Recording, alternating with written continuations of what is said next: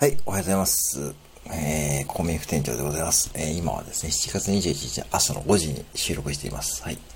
えー、今日から夏休みなんですよね、王様たちはね。本当にね、もう今日は、なんか感染度が増えてるし、なんかね、あれだけども、でもね、ちょっとね、まあ、そういう意味で言うと、ちょっと今日の話はちょっと、まあ、えー、矛盾するかもしれないんですけども、昨日、まあ、京都に行ってまいりました。うん、弾丸で僕はいつも行くんですけども、弾丸と言ってもですね、まあ、朝の8時半ぐらいにですね、えー、岐阜からですね、鈍行に乗って、えー、まあ、いつもの通り、えー、大垣と米原で乗り換えて、えー、ね、行くというルートですね。だいたい2時間半弱かななんですけども、片道。えー、格安の交通費ですね。岐阜から京都で鈍行までね、1980円ですよ。本が一冊ぐらいの値段でいけるんでね、片道ね。安いなぁと思って、まあ、や、まあ、新幹線でもいいんだけど、どう、どうも、岐阜って新幹線微妙、微妙で、名古屋まで出るか岐阜羽島まで出るかで、その岐阜羽島もね、ちょっと不便なんで、いつもそんな感じで鈍行で行ってますね。まあ、物を合わせても6000円から7000円くらいでした。今回の、旅の、えー、お金は。えー、で、えー、やっぱしこう、リアルなこうイベント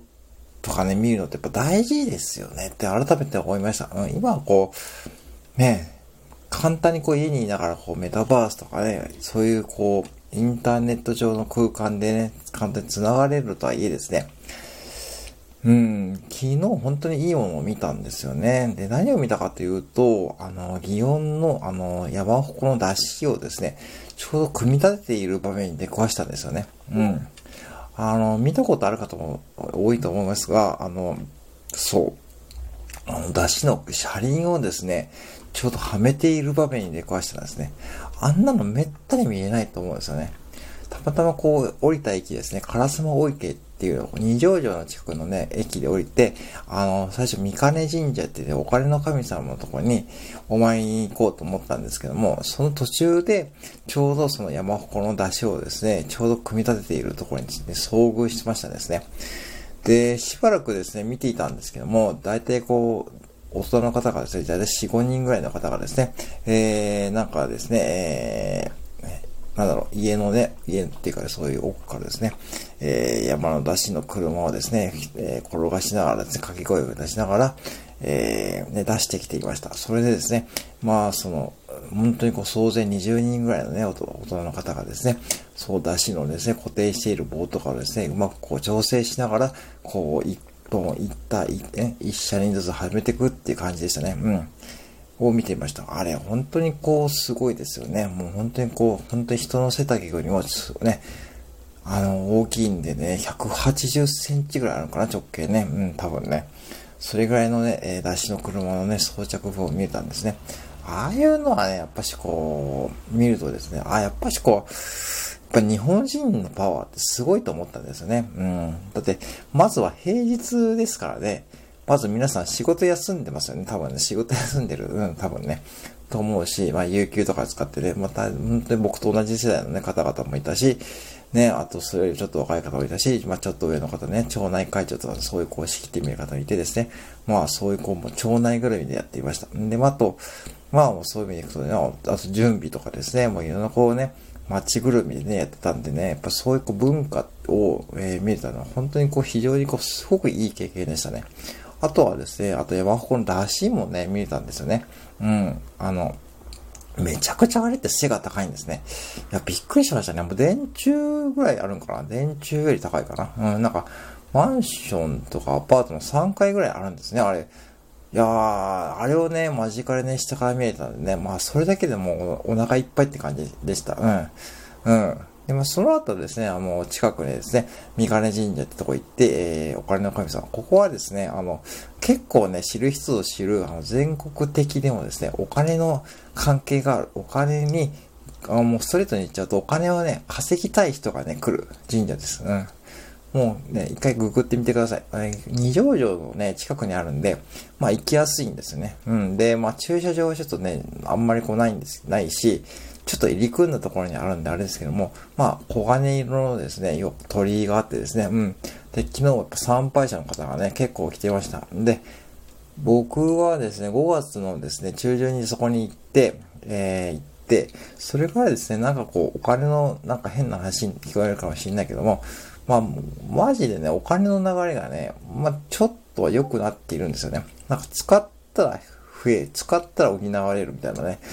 そう、だから、まずは出して補われるって感じのね、こうサイクルがね、ちょっと続いているんで、あ、多分これ、うん、お前にしたかもしれないというか、ちょっと、うん、ちょっとこうね、ちょっとあの、神様チックなお話になると思うけども、まあそういう意味でちょっとお礼を兼ねて言ってまいりました。うん。でね、ここはなんかイチョウの木が有名ですよね。有名なんで、そのイチョウの形、形、形をした絵馬というかですね、絵札をね、買って、まあちょっとそこでね、えー、ちょっと今のクローズドコミュニティの方々のね、金運上昇を祈ってきました。うん。祈ったものを書いてですね、まあ1枚500円ですけども、それを書いてですね、えー、まあ、えー、あとはですね、えー、どこ行ったかというと、えー、ちょっと地下鉄で、市場駅に降り、市場に降りて、えー、そこからですね、ちょっと歩いて、えー、途中お腹が空いたんで、えー、バーガーキングに入ってですね、まあちょっと550円のですね、あの、ランチセットを食べながら、ちょっと休憩しながらですね、えー、まあそこでですね、まあツイッターとかで更新しながら、えー、やっていました。あの、バーガーキングね、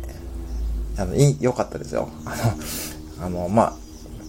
コンセントもあるし、涼しいしですね、何よりか550円のね、セットね、ちょっとね、量が少ないかなと思ったんだけども、ちょうど良かったかな。うん、ちょうどいいサイズはハンバーガーとね、ドリンクの S とポテトの S でね、こぼ、まあ、あの程度でね、いい。マックはね、若干やっぱ多く感じる時もあるんですよね。うん、だから、まあだから、いや、バーガーキングにしようかなと思ってね、まあ、もちろんバーガーキングじゃなくてもいいと思うんだけども、岐阜はバーガーキングないんですよね、あんまりね。うん。あの、イオンの中とかであるけども、路面店とかほとんどないんで、まあ、京都はね、結構商店街の中にちらほらあるんで、まあいいんですよね。うん、そこでまあ、ご飯食べて、あとはですね、ちょっと寺町商店街の中に入って、まあちょっとブラブラしてですね、そこから錦市場に曲がってですね、えー、っていうルートですね。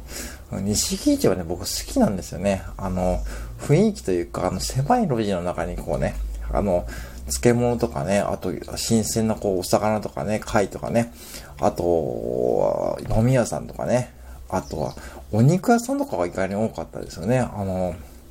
普通の街中で売ってるお肉屋さんとかね、あるとし、まあ普通にお土産屋さんもあったんでね、本当にこう、まあ老若男女って方でね、皆さん本当にね、楽しまれていました。うん、なんか買っときゃよかったなと思いつつですね、やっぱしこう、やっぱしこう、そういう時はやっぱしこう、電車で行くとですね、持って帰りにくいんでですね、まあ今回ちょっとなしにしたんですけども、まあまあ言うてもね、これまあ2時間弱で、2時間ちょっとでね、いけるんで、まあ、まあ、いいかなと思ったんですね。うん。まあそういうふうにやっぱ歩いてですね、大体昨日1万5千歩ぐらいになってたんですね。そう。でね、やっぱ、ね、やっぱそのままですね、家、えー、大体ですね、夕方の4時前ぐらいにも京都を出てですね、そしてまあ、えー、6時半ぐらいに家に着いて、もそこからちょっと休憩したらですね、もうね、寝ちゃってました。うん。ってな感じですね。まあ、やっぱしですね、いいですね。京都はね。てか、そういう意味でいくと、やっぱリアルなこうものに触れるってのはやっぱ大切だと思いました。んで、もちろんね、えー、まあいいんだけども、もあとはやっぱし、街中の公園で休憩した方が良かったですね。うん。あの、僕は昨日、ね、ちょっと歩き疲れたんでね、ちょっとどっか休憩してどっか入るかなと思ってた時に、ちょうどね、あの、本当にこう子供の頃に遊んだようなこう小さい公園があってですね、そこのベンチがね、すごく居心地が良かったですね。なんか、程よいこう木の影があってですね、程よい、程よい風が吹いて、普通にこう、クーラーっていうかね、まあ本当に天然クーラーって感じでね、まあ休憩してみる方もいましたけども、うん、あの、すごいね、そこでこう、まったりこう、どっちかを過ごしながらね、ああ、こういうのって、なんかすごく久しぶりに、こう自分の、なんだろうな、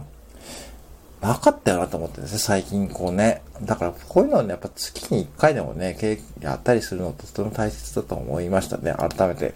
だからね、やっぱしこうね、うん、まあ、NFT とかも触ってますけども、そのバランスを取るってことも必要だしですね、もうこれからね、まあ確かに感染者も増えてるとはいいですね。もう夏ですからね、うん。まあ気をつけた上でですね、外出して、まあね、あの、イベントとかね、花火大会とかですね、お祭りとかもあると思うんでね、ぜひそういったことをね、経験されるとね、また違ったこう、自分のこう視点とかね、視野とかね、広がると思うんで、まあ僕はいいと思ってですね、またね、えー、この夏はどっかに行こうと思ってます。はい。以上です。